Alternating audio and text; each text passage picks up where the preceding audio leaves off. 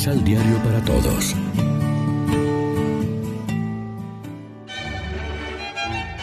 Proclamación del Santo Evangelio de nuestro Señor Jesucristo, según San Lucas.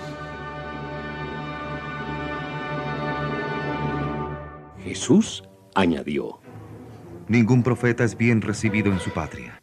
Créanme que había más de una viuda en Israel en los tiempos de Elías, cuando durante tres años y medio el cielo no dio lluvia y un hambre grande asoló a todo el país.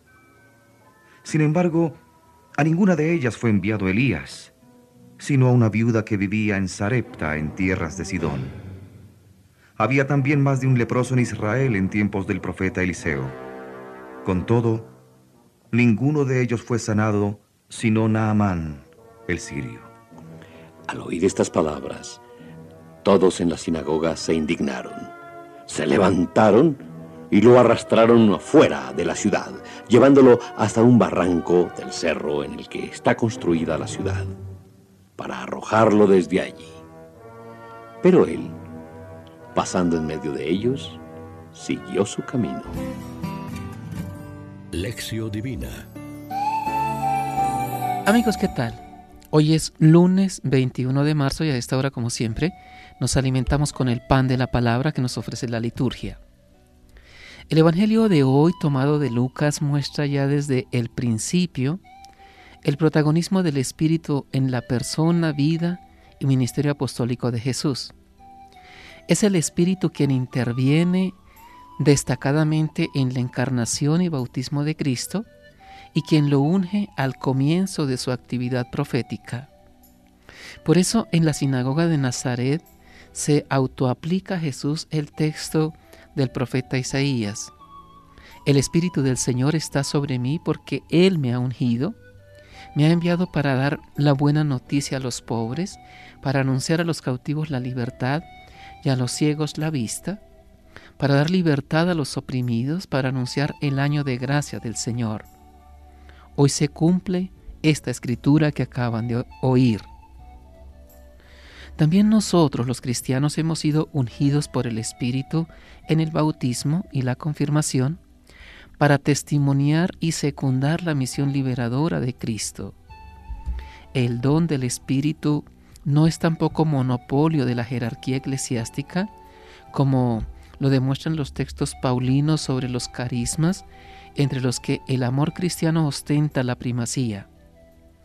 El mismo y único Espíritu es el que anima la vida de la Iglesia hacia adentro y hacia afuera en su proyección misionera.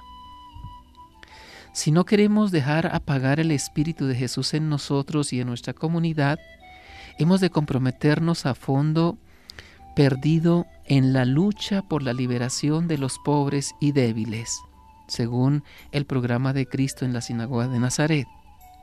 Pero hemos de hacerlo con el amor con que lo hacía Jesús. Pues no podemos implantar la justicia en las estructuras sociales sin estar nosotros mismos convertidos, es decir, sin el amor y la fuerza del Espíritu de Dios que nos libera interiormente. Nos incumbe una ardua y hermosa tarea de conversión, oración, alabanza a Dios y amor a los hermanos. Ese fue el camino y el estilo de Jesús y no hay otro que nos valga. Reflexionemos. ¿De verdad nos sentimos elegidos por Dios para anunciar y difundir su salvación a todos los pueblos? ¿Cuál es nuestra actitud ante los profetas de hoy? Oremos juntos. Sé tú, Señor, nuestro presente y nuestro futuro. Así, la desesperanza no dominará a los que creemos en ti. Manténnos firmes en la fe y en la fidelidad para que tus promesas se nos hagan realidad eterna. Amén. María, Reina de los Apóstoles, ruega por nosotros.